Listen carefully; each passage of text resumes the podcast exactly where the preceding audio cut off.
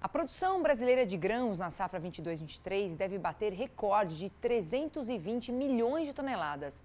É o que aponta a primeira pesquisa de intenção de plantio realizada pela consultoria Cogo, Inteligência em Agronegócio. O volume representa uma alta de mais de 16,5% e é sobre isso que eu vou conversar com o analista Carlos Cogo. Bem-vindo mais uma vez aqui, Cogo. Boa tarde. Boa tarde, Priscila. Boa tarde a todos.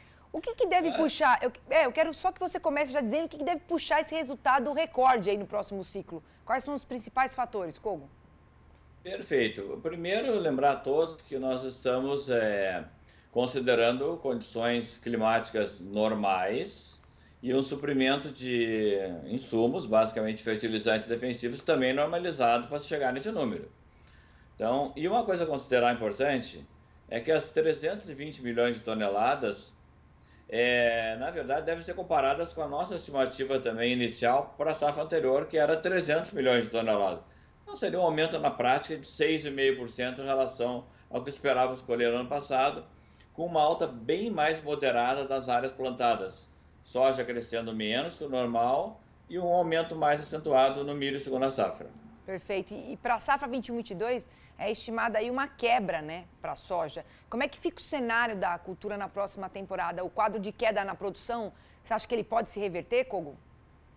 Deve se reverter, embora cresça menos, a gente está estimando um crescimento abaixo de um milhão de hectares na área de soja. Normal é essa área crescer em torno de 2 milhões a 2 milhões de hectares ao ano, mas a gente está estimando aí para a soja no, no ano que vem 150 milhões de toneladas já que a estimativa inicial para esse ano era 142 milhões de toneladas. Então, uma, re, uma recuperação da, da produção de soja brasileira caminhando para um recorde. E, e, o milho também pode bater um novo recorde? Pode. Lembrando que esse ano temos um recorde, apesar da quebra da safra de verão. O milho esse ano deve produzir 118 milhões de toneladas, em função de uma revisão da segunda safra, que vai produzir mais de 90 milhões. E o ano que vem nós estamos estimando 132 milhões de toneladas, puxado por um aumento de área de mais de 7% na segunda safra do ano que vem. Perfeito. E alguma das culturas ela pode ter uma queda significativa que possa interferir no cenário de grãos na safra 22-23?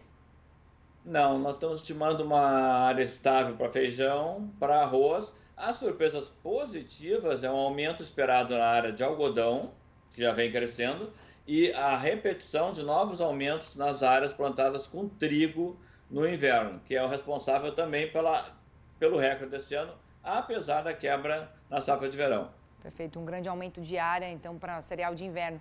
Agora, se o quadro de crise de fertilizantes defensivos ele permanecer, quais que vão ser os impactos para a safra?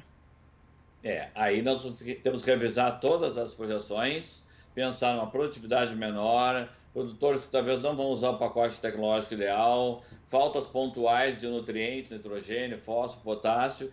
E aí vamos realmente, mesmo que o clima seja favorável, a gente vai ter que revisar essa produtividade para baixo e até mesmo a intenção de plantio de área plantada pode ser reduzida. Tá certo, Kogo. Obrigada aqui pela sua análise sobre a, esta e a próxima safra de grãos. Uma ótima semana para gente. Para você também. Abraço, obrigado.